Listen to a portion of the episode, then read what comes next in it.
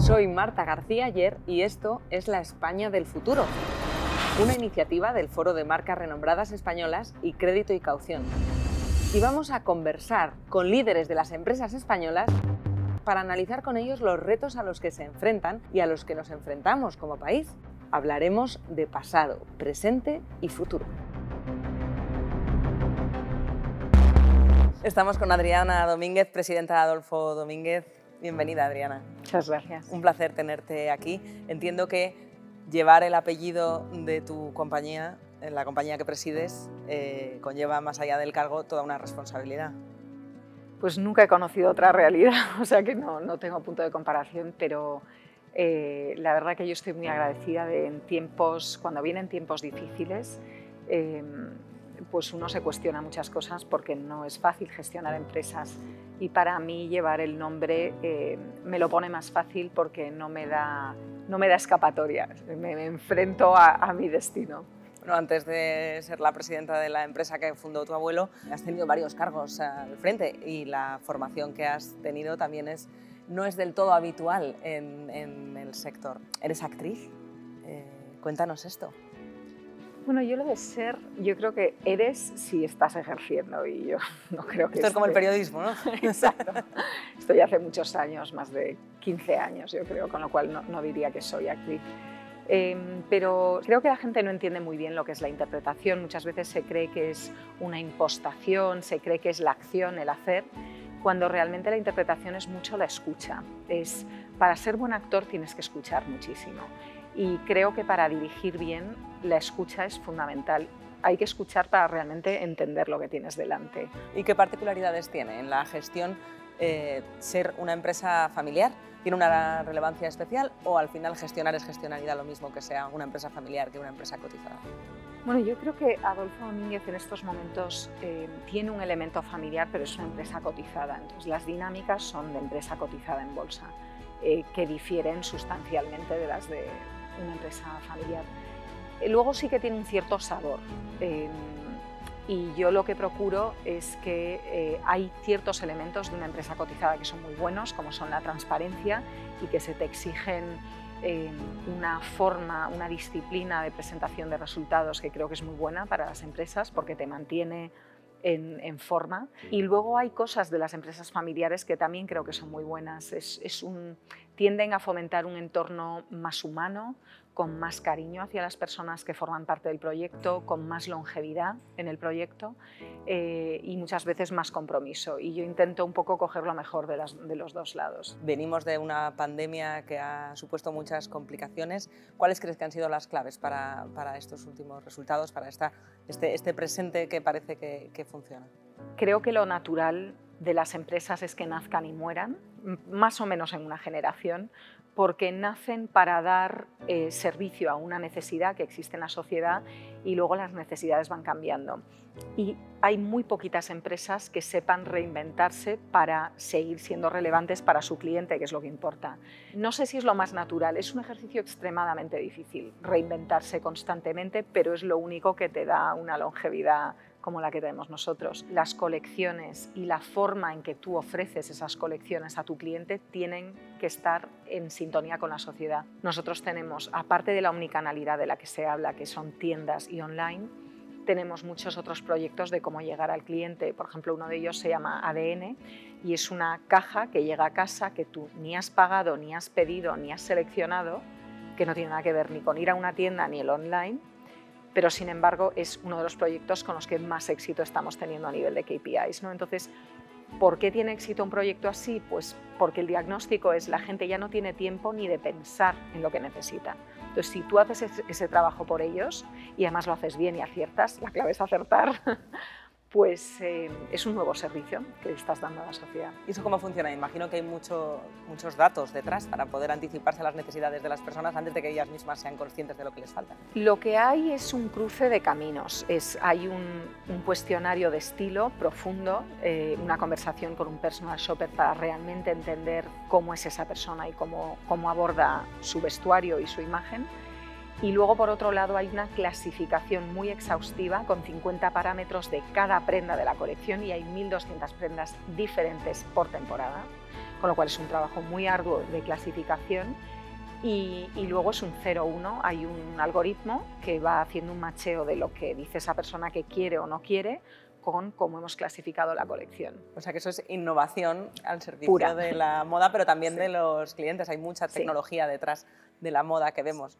Hablabas de la importancia de, renovarse, de adaptarse, pero también de, permanecer. Esa campaña por la que Adolfo Domínguez fue premiado en 2021, Sé más viejo, resulta muy provocadora teniendo en cuenta que la moda siempre se ha entendido como el cambio constante. Es muy llamativo, es una campaña que la lanzamos, lleva varios capítulos, pero el primero lo hicimos con gente mayor, pero no mayor esto que llaman silver fox, que es un, un zorro eh, plateado, que eso es gente en sus 50, ¿no? que tienen muchos atributos de juventud, pero están un poco grises. Eso, es, eso sí que se utiliza desde hace un tiempo en moda. Nosotros fuimos más allá y trabajamos con gente con 70, 75 años, que eso ya es otra liga aunque parezca mentira, estamos consiguiendo rejuvenecer muchísimo a nuestro cliente y ahora mismo el, el tipo de cliente que más crece en Adolfo Domínguez es el de 18 a 24 años. ¿Y qué otras estrategias de diferenciación crees que tienen más futuro? Nosotros en, en la empresa creemos mucho en la sostenibilidad. Entonces yo creo que eso es importante porque aunque ahora hay un porcentaje no muy alto de clientes que están dispuestos a pagar un premium por tener producto sostenible, porque esa es otra cosa que hay que entender la moda sostenible no es más barata. Es o igual o un poquito más cara, pero más barata no va a ser. Entonces ahí hay un sacrificio que hay que hacer. Eh, como clientes tenemos que estar concienciados de que si ese es el futuro que tenemos que producir para el planeta, tiene un coste y hay que aprender a consumir de otra forma. Y consumir de otra forma nosotros por lo que apostamos es calidad, es decir, que la ropa no se autodestruya en cuatro o cinco lavados. Entonces yo Hace, hace unas semanas en Alicante escuché una frase que me gustó muchísimo y nunca la había oído, que era que antes en los pueblos la gente decía, hija, compra caro que somos pobres. Entonces creo que como sociedad tenemos que apostar por la calidad y luego a nivel de diseño, de moda, eh, también por la temporalidad, es decir, cosas que estén pensadas para que no te canses de ellas en unos meses. es un cambio de, manera de producir, pero también de mentalidad en los consumidores. la idea de que como de mal visto o bien visto puede estar cambiar de armario eh, cada poco. Yo creo que el consumidor eh, tiene em, poder para cambiar las cosas con, su, donde invierte su dinero, las empresas a las que apoya con, su consumo y también creo que tiene una responsabilidad. Y creo que es muy difícil pedirle a la industria que sea la promotora del cambio cuando una parte de la industria vive de fomentar ese tipo de cambio. Entonces yo creo que tenemos que ser inteligentes y saber que el cambio somos nosotros y que hay una situación de emergencia climática que requiere no solo que las empresas cambien, sino que los, los consumidores eh, se responsabilicen del tipo de consumo que hacen, porque eso provoca que unas empresas eh, produzcan para dar satisfacción a, esas necesidades. ¿no? Está la emergencia climática y también hemos vivido muchas otras eh, situaciones eh, de emergencia y de crisis en los últimos años que a las empresas han, les han afectado y mucho. ¿A vosotros os han afectado mucho estas circunstancias? ¿Habéis tenido que reinventaros? Sí, nosotros eh, tenemos el 55% de nuestras 350 tiendas que hay en total, 55% están fuera de España. Con lo cual más allá de dinámicas europeas, a nosotros nos ha afectado todo, todo lo que son movimientos mundiales relacionados con pandemia. Y lo que nosotros hemos decidido hacer es acelerar una cosa que llamamos nearshoring, que es traer producción a cercanía. En nuestro caso mayoritariamente ha sido Portugal y que nos ha traído muchos beneficios, entre ellos acelerar mucho la cantidad de sellos ecológicos que tenemos o de sostenibilidad que tenemos en nuestras prendas. Entonces ahora mismo estamos con un 30% de la producción en cercanía cuando prepandemia estábamos en un 0,5, quiero decir, hacíamos todo en lejanía. Es un cambio muy grande y queremos llegar al 50% eh, en las próximas temporadas. ¿Qué otras implicaciones tiene pasar de la globalización a la relocalización? ¿Se está creando más empleo en cercanía del que se creaba antes? Bueno, indudablemente cuando eliges un proveedor en cercanía, eso son puestos de trabajo. Pero yo no estoy en contra de la globalización, producimos en muchos países, quiero decir, no, no me parece que por ser una marca que ha nacido en España tenemos que hacer todo aquí. Creo que es muy bonito que produzcamos en distintos países y que vendamos en distintos países y que seamos una comunidad global. Lo que tampoco me parece fantástico es la eh, desindustrialización de Europa. Eso me parece que habría que revisarlo, pero creo que solo es posible si para reindustrializar damos un valor añadido. Y ese valor añadido en la moda especialmente es la sostenibilidad. Es, por ejemplo, plantear eh, plantas de, producción donde el agua no sale fuera, con lo cual no estás contaminando, los químicos que estás utilizando se reciclan y se limpian dentro de la propia planta. Eso a veces es mucho más difícil asegurarlo en un país más lejano.